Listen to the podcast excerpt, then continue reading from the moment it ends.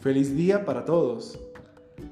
Continuemos con nuestra reflexión y oración al Espíritu Santo.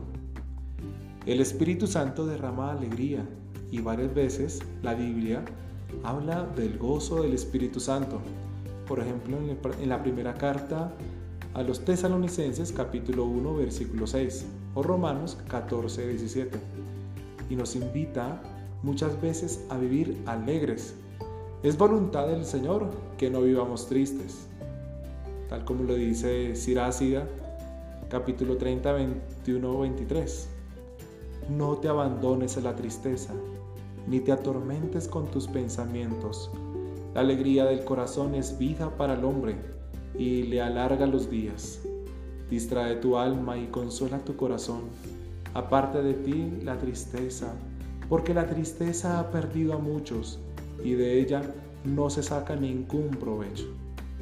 San Pablo insistía también, alégrense en el Señor.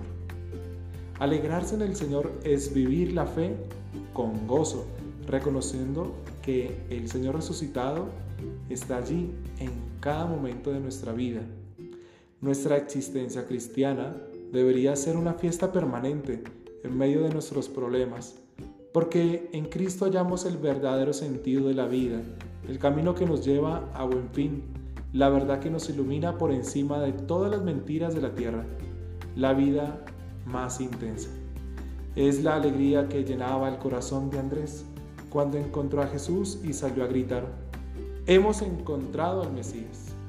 Es la alegría de todos los discípulos de Maús que sintieron arder su corazón junto a Jesús y corrieron a comunicarlo a los demás.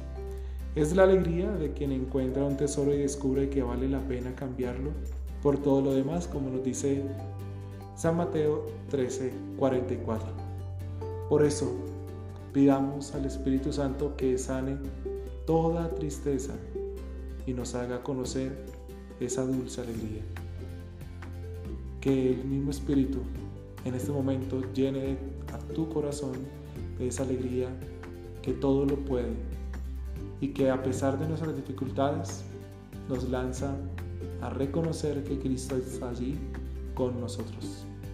Desde la parroquia El Buen Pastor, Padre Miguel Ángel Leguizamón, Dios te bendiga, en el nombre del Padre, y del Hijo, y del Espíritu Santo. Amén. Hasta pronto.